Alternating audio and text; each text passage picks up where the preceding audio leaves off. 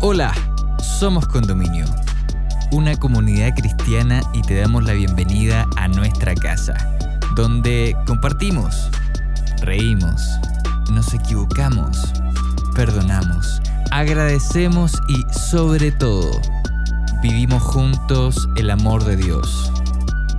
Llegamos a ti con nuestro podcast Confinados, presentándote el capítulo ¿Cómo no vivir en función de los traumas de la infancia? Javiera Acevedo, que es psicóloga, y Katherine Araya, amiga de nuestra casa, nos invitan a reflexionar sobre el impacto que la primera etapa de la vida puede causar en las personas. ¿Por qué los traumas de la infancia son tan potentes? ¿Cómo no vivir en función de ellos? ¿Cómo evitar traumar a los niños? Te invitamos a escucharlo y esperamos puedas encontrar muchas respuestas a estas preguntas en este episodio. Bienvenida, bienvenido.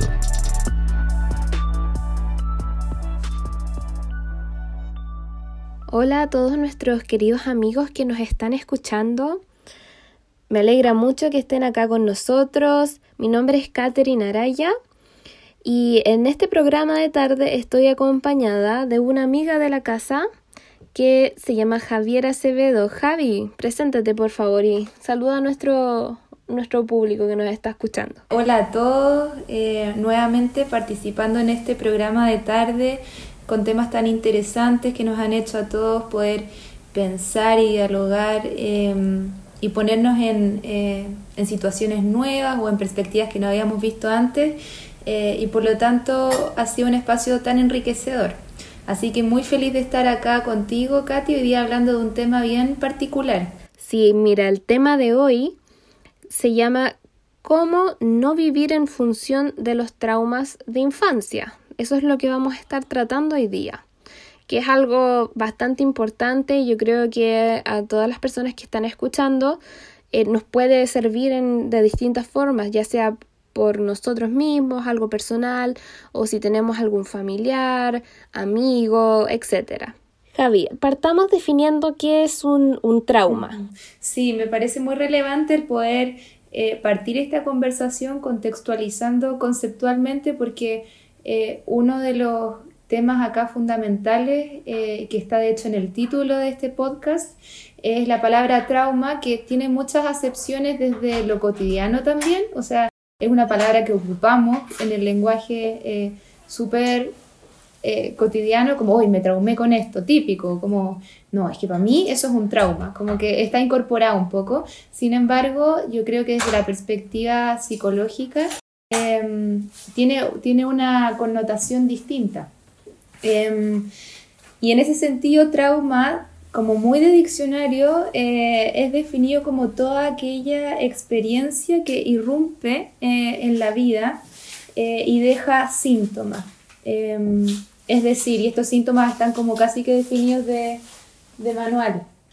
Em, que vendría a ser, por ejemplo, flashbacks, mucha angustia, confusión, em, eh, en fin, como, como que están categorizados.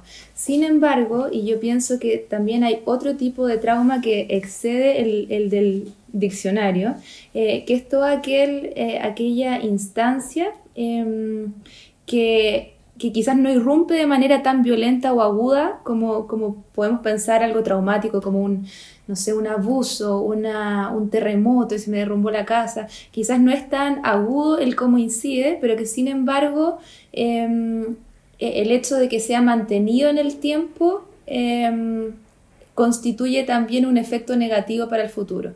Por ejemplo, relaciones eh, que son, que tienen características más bien eh, no tan sanas, em, en que, no sé, nos juegan siempre a la culpa, qué sé yo, y quizás no es un hecho traumático en sí, pero que de todas maneras nos va determinando en el futuro con respecto a cómo confiamos en los otros, por ejemplo.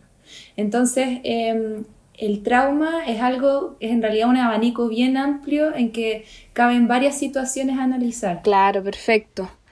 Y mira, hay algo que yo creo que a, todos nos llama mucho la atención, que es por qué los traumas, específicamente en la infancia, son tan potentes, por qué nos quedan tan marcados, porque a lo mejor ahora como adultos, si algo nos pasa, tal vez a futuro no nos eh, repercute tanto como cuando somos niños. Sí, sí, yo creo que la infancia tiene una característica especial eh, que es que estamos en un periodo de formación y no solo de formación eh, cerebral en que nuestro cerebro está literalmente como una esponja absorbiéndolo todo, por eso es la mejor etapa para aprender idiomas, para aprender una nueva disciplina, eh, porque estamos como puro absorbiendo la información del medio e incorporándola casi inmediatamente. Hay mucha flexibilidad eh, neuronal y cerebral.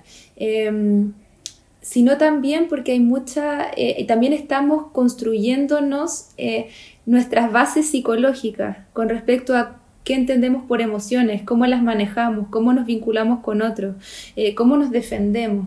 Estamos construyendo también, a la, vez que estamos construyendo eh, cerebral y biológicamente una estructura, eh, también estamos construyendo una estructura psicológica em, que nos va si no, no quiero decir determinar, porque yo pienso que nunca estamos sentenciados a, a repetir patrones. Yo pienso que la oportunidad de cambio está hasta los más 100 años. Eh, pero sin embargo, sí va a, em, a, jugar un rol muy importante en la adultez em, eh, y probablemente en muchas personas sí va a condicionar eh, el, tipo, el tipo de vínculos, por ejemplo, que, que establezcan, sí va a condicionar em, el cómo se ven a ellos mismos y un montón de otras cosas.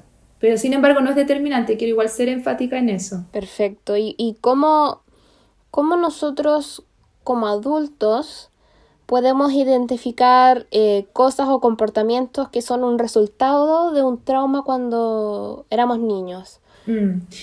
Mira, yo pienso que eh, es difícil porque en la medida en que uno, eh, a ver, me gusta explicarlo más bien como con imágenes y metáforas que de repente es más fácil de entender.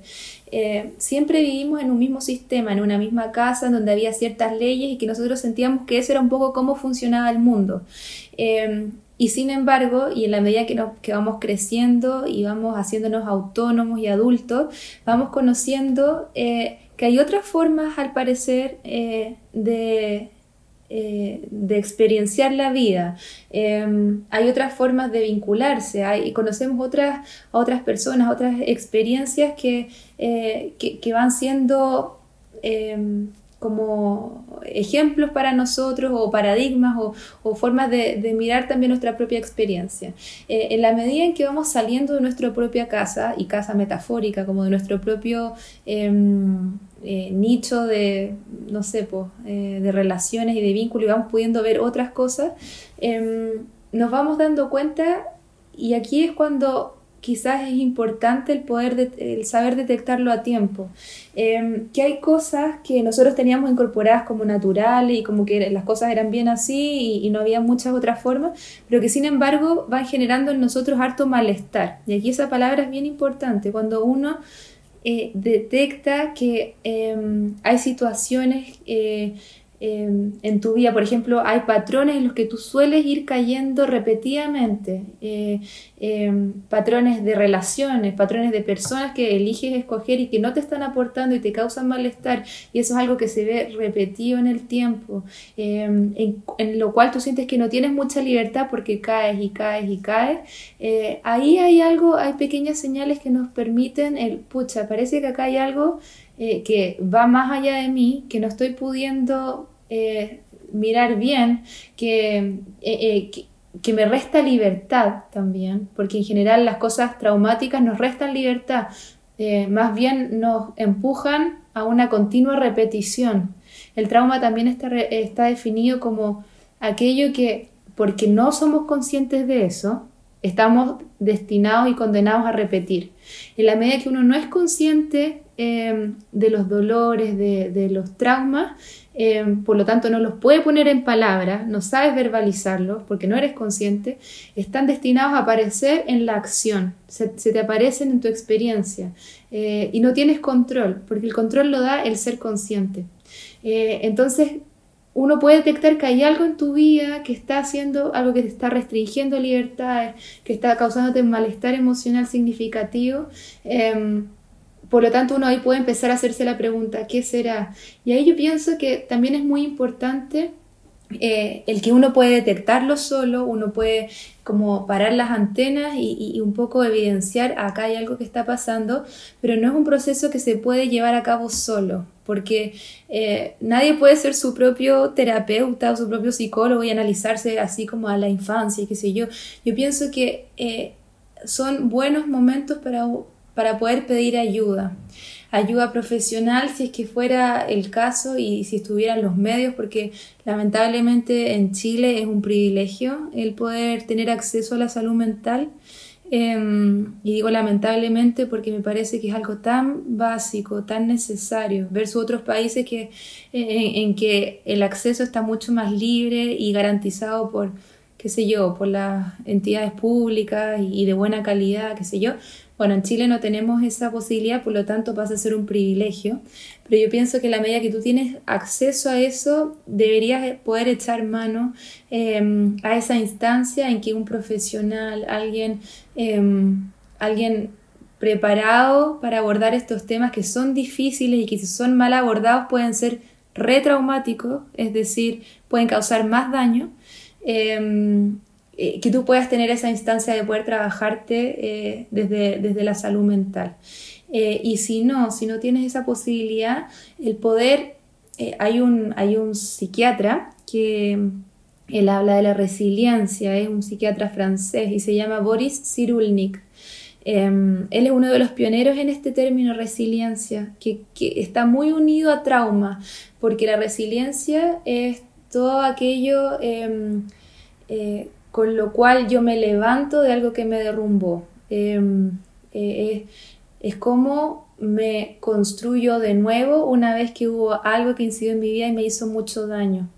Eh, y él, al hablar de este término, eh, y él ocupa ejemplos así cuáticos, onda de guerra, de gente que perdió a sus padres eh, en Auschwitz, él mismo, él mismo de hecho perdió a sus papás en, el holocausto, em, y, de ese tipo de traumas más bien em, como sociales. Em, él habla de tres aspectos muy importantes para fomentar la resiliencia. Y uno es eh, tutores de resiliencia, es decir, que tú tengas gente a tu lado eh, que te escuche y que te escuche hablar de eso, de eso traumático una y mil veces, que, que puedan y que tú puedas repetirlo, repetirlo, repetirlo, elaborarlo, elaborarlo, elaborarlo, eh, y que sean personas que te escuchen, te contengan, te acojan. no necesariamente profesionales, él está hablando ahí de, de personas cercanas que te provean eh, de oreja, de cariño, de vínculo, que no te condicionen por eso tan difícil que tú viviste. Eh, en segundo lugar, eh, él habla de darle un sentido, un sentido psicológico, el poder tomar eso que me pasó tan difícil y darle un sentido en mi cabeza primero. Esto me ayudó a ser más fuerte, a descubrirme, a descubrir cuán sensible soy a los otros, no sé, cómo poder ubicar eso traumático como parte ahora de mi identidad, pero en positivo. Qué sentido tiene para ti. Y el tercer em, elemento es la acción. Ahora que tengo un sentido, ahora que tengo alguien que me escucha, ¿cómo llevo esto a la acción? Em, y por ejemplo, no sé, entonces ahora si yo tuve abuso sexual en la infancia, voy a abrir una fundación para gente con abuso, que, la hayan abusado alguna vez, para yo ayudar a esas personas a, no sé, concretar en la acción también ese sentido. Y, a mí me parece muy lindo y, también muy completa estas tres em, aristas de cómo la resiliencia, eh, como consecuencia positiva del trauma, va tomando forma en nuestra vida. Y como dices tú, yo creo que lo más sano para cualquiera que haya pasado algún trauma cuando pequeño es hablarlo. Mm. Eh, como dices tú, si es que no se puede conseguir algún tipo de terapia, tal vez eh, hablarlo con alguien, pero verbalizarlo, porque eso lo hace, eh, uno puede ir como desenrollando toda esta telaraña que uno tiene adentro mm. Y se puede ir liberando poco a poco de toda esa tensión que uno tiene adentro. Mm, totalmente. Y sabes qué, dos cosas que se me quedaron ahí en el tintero y que una tiene que ver con lo que tú me acabas de decir. Hay un enfoque desde la psicología eh, que se llama eh, enfoque o perspectiva, teoría narrativa y que a mí me hace mucho sentido, me encanta de hecho, em, y que tiene que ver con eh, cada ser humano, cada persona escribe su historia, metafóricamente obviamente, y, y, nos contamos a nosotros mismos una historia de quiénes somos, de dónde venimos, de nuestra identidad, de cómo nos entendemos como personas. Eh, sin embargo, esa historia que cada uno se cuenta a sí mismo em, eh, es una historia que está propensa a ser reescrita. Em, y pienso que que claro, cada uno tiene una versión de sí mismo y una historia que más que real o no real, verdadera o no verdadera, es la que nos da sentido en, la experiencia. Sin embargo, eh, esa historia puede tener muchos aspectos traumáticos que también estuvieron escritos en nuestra historia. Em, em, por ejemplo, yo me puedo contar, yo soy Javiera, em, no sé, eh, eh, víctima de violencia, soy una persona, por lo tanto, no sé, dañada y que nunca voy a poder encontrar una persona que me cuide porque en mi historia para atrás las personas que han estado cerca mío son las personas que me han hecho daño, no sé. Eh, no es que uno se la cuente así textualmente, yo estoy acá como graficando algo más bien caricaturesco, pero es, es en el fondo cómo cada uno tiene una noción de sí mismo a partir de una historia que se crea, que está ahí más bien inconsciente, pero que está y que, y que nos da una base yo puedo volver a escribir esa historia, volver hacia atrás y contarme una nueva historia de mí mismo, no como contarme un cuento, como inventarme algo que no fue y no, en realidad Javiera en la infancia fue una princesa y ahora soy entonces una princesa, no, eso sería locura. Eh, sin embargo, volver a escribir eh, pero dándole un sentido distinto a mi propia historia.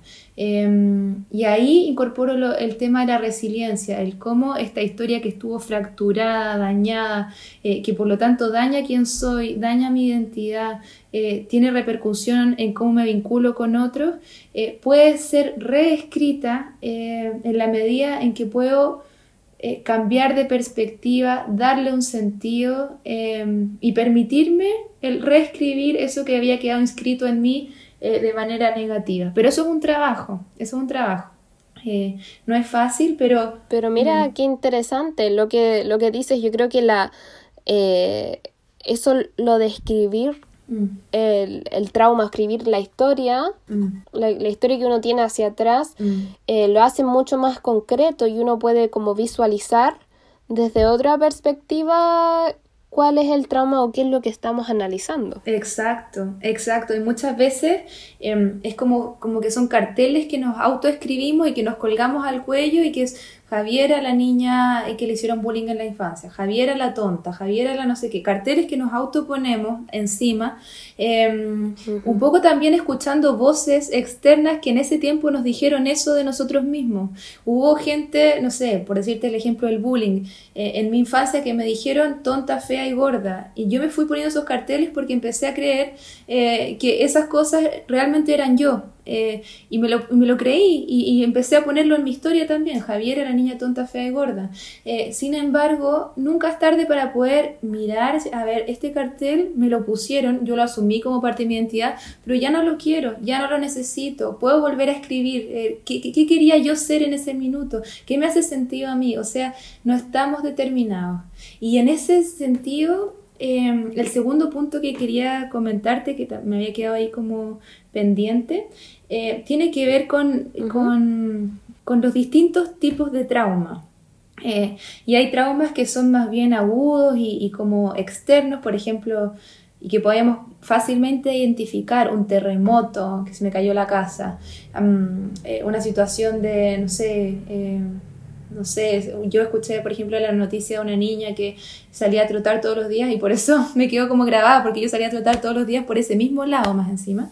Em, y, a ella en una mañana parece que la habían seguido y la violaron, así heavy, en Santiago, qué sé yo.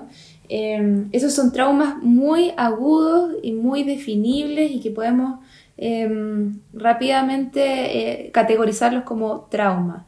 Eh, sin embargo, también hay otro tipo de traumas y que me parece que son los más dañinos, Em, sin, sin, desmerecer estos otros tipos de trauma, de, ninguna manera, eh, pero tienen eh, consecuencias más profundas cuando es alguien eh, la persona que me hizo el daño es alguien que era cercano, em, alguien que, que, se suponía me quería, alguien eh, a quien, en quien yo deposité mi confianza y que lamentablemente, por ejemplo, en el ámbito de los abusos, es, el mayor porcentaje de abusos se dan al interior de la familia con alguien que tú conocías. Por decirte, es el 80% de los casos. No es, no es que, no es como este caso que te conté de que saliste un día y te pillaron y qué sé yo. Esos son la menor de las veces. La mayor de las veces es con el tío que conocías, el padrastro, el hermano. Em, eh, es así. Y esos traumas son realmente destructores y con secuelas a largo plazo, porque como te decía, alguien en quien yo confiaba, en quien yo deposité eh, cariño, que yo esperaba que me cuidara, eh, que me quisiera, me daña. Em, por lo tanto, se instala ahí una sensación de incertidumbre, porque ya no puedo confiar en los vínculos, porque esto que me hacía bien, em, eh, sin embargo, me daña. Hay una confusión, se instala una sensación de, de, de confusión hacia afuera, como en quién vuelvo a confiar, y hacia adentro, soy yo la mala ¿Qué habré hecho yo para causar esto? Muchas preguntas de ese tipo porque son experiencias que, como que rompen la biografía. Mi biografía, todo venía bien, tranquilo, pasa esto, hay un quiebre biográfico y por lo tanto los esfuerzos son como por volver a hacer sentido, ya cómo hago que esta pieza que se salió del puzzle la vuelva a encajar, pero no puedo. Entonces me echo la culpa yo para volver a encajar o al otro. Eh, se instala una confusión y un caos. Em, mental eh, muy terribles que pueden tener consecuencias bien a largo plazo. Y eso para mí son los traumas más difíciles. No solo el abuso, como te digo, es, es, solo un, uno de los ejemplos, pero también hay otros, hay otros tipos de traumas eh, en los vínculos, en los vínculos cercanos, eh, que tienen muchas implicancias en la vida adulta. Me imagino. hay una pregunta, así que quiero, quiero clarificar algo por tener un trauma en la infancia es posible desarrollar una fobia debido a, ese trauma? Mm, la fobia puede ser una de las consecuencias derivadas de, un trauma, podría llegar a ser, sin embargo no es eh, la única posibilidad y tampoco es la posibilidad más general.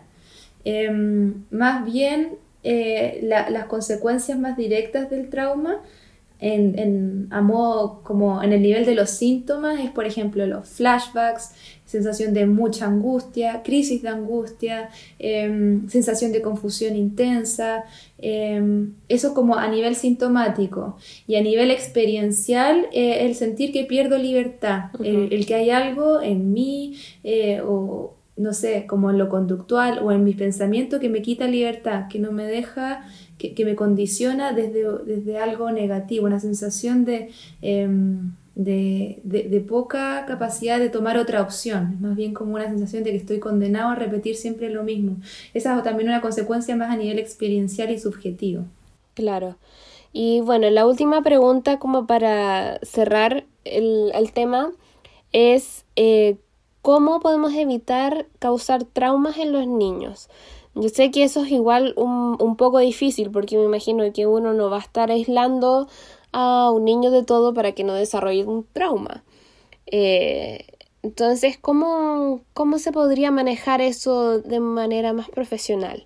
Mm, sí, yo pienso que eso que dijiste al final es súper clave. Em, los papás hoy en día buscan ser papás perfectos, papás que nunca frustren a sus hijos, que les otorguen todas las posibilidades y experiencias que ellos mismos no tuvieron como una forma de, remediar la propia historia. Eh, y yo pienso que eso tampoco es sano. Eh, darle la ilusión de un mundo ideal y perfecto en el cual no hay eh, peligro es incluso una negligencia, porque el mundo real externo fuera de la casa sí es un mundo peligroso, sí es un mundo en que, en que te van probablemente uno está expuesto al daño. No es solo eso, obviamente, también el otro extremo de los papás que dicen, no, todo el mundo afuera es peligroso, mejor quédate acá en el refugio, también es una negligencia. Em, eh, pero en el fondo lo que hay que poder hacer es preparar eh, a los niños eh, para frustrarse, por ejemplo, para que no todo sale bien siempre, para incluso para mostrarles que como padres no somos 100% buenos. Hay un, hay un psicólogo que me encanta, em, que él habla de ser la madre, en este caso habla la madre, pero la madre simbólicamente, en el fondo los padres, Em, debería ser suficientemente buena. Él no dice eh, la mejor, excelente, nunca frustrar, ser así, la súper, em, no sé, eh, heroína y fuente de puro placer. No, la madre debería ser suficientemente buena, es decir, eh, adecuarse a las necesidades del hijo, pero sin por eso dejar de verse, uno, que es como padres abocados solo a los hijos y que dejan de verse, dejan de, eh, trabajarse, de, verse incluso como conyugalmente, como tú y la pareja, es como todo abocado y, y ya no queda espacio para ninguna otra cosa. Eh, entonces yo pienso que hay que perderle el miedo a la frustración de los niños y al revés, el enseñarles que el frustrarse, uno, es parte de la vida y da humildad, porque si no yo soy un superhéroe que, me las puedo todas y son hijos muy narcisos. Eh, y dos, eh, las frustraciones implican el, aprender a pararse, es decir, te fortalecen, eh, te dan herramientas para defenderte, eh, para, para poner límites, por ejemplo, dan autoestima también, porque el frustrarse y el después darse cuenta que tú pudiste salir de eso, te da una noción de yo puedo, yo valgo, yo pude por mis propios medios. Entonces, eso. Yo soy capaz. Exacto, es un mensaje como, como, eh, eh, como un subtítulo casi, no es un mensaje directo, pero es muy potente. Entonces, uno, no tener miedo a frustrar, eh, no esperar ser un padre perfecto. Eh, olvídate de, la, de, la, de, los modelos así super cuáticos que vemos de repente en la tele o los libros de padres perfectos que, que trabajan eh, y más encima son buenos padres y buena pareja y tienen tiempo para ellos y hacen yoga y no sé. O sea, hoy tenemos muchas exigencias y hay que poder un poco distanciarse, porque si no, uno se, se, vuelca en el hacer y, se, y deja de pensar. Eh, y vives exigido y presionado y, y dejas de disfrutar también. y por otro lado, Em, eh, es distinto eh, el, equivocarse en la vida que el traumar. Em, entonces, aceptemos que nos vamos a equivocar y que probablemente van a quedar aspectos em, quizás incluso dolorosos en nuestro hijo con respecto a cómo fuimos como padre o cosas que después les cuesten, eh, pero que sin embargo estamos siempre, como te decía en un inicio, posibilitados a poder cambiar. Y en ese sentido, el poder entablar diálogo con los hijos, no desde posiciones como cerradas, como no, es que eh, acá el papá soy yo y tú me tienes que escuchar y, no sé qué, como yo he visto mucho, sobre todo los adolescentes, eh, papás poco dispuestos al diálogo real, eh, a escuchar, a conectar, saber qué te pasa, hacer, a, a recibir crítica. Eh, rápidamente cuando reciben crítica la defensa, no, pero es que tú no sabes cómo fue en mi infancia, como, como a contrastar su propia historia con la historia de los hijos, que es volver a no ver a tu hijo. Eh, estás reparando constantemente tu historia y estás dejando de ver a quién tienes al frente. entonces, y esto quizás son tips no tanto para niños, quizás para padres de adolescentes, cuando uno ya puede establecer un diálogo, pero el estar dispuesto siempre a poder recibir eh, ese feedback de los hijos que a veces viene con crítica, pero poder conectarse con eso, eh, no ser tan defendido, eh, entablar diálogos que permitan eh, conectarse profundamente, no solo defenderse, que eso no son diálogos, son monólogos. Entonces, siempre uno está la posibilidad de reparar y, de volver a conectarte con el otro de manera distinta, porque la reparación implica un cambio. Eh, yo no reparo y vuelvo a tener la misma relación de siempre, no, yo reparo y cambio. Eh, y, en el fondo puedo hacer ese, eh, ese esfuerzo. Entonces, eso, lo voy a resumir.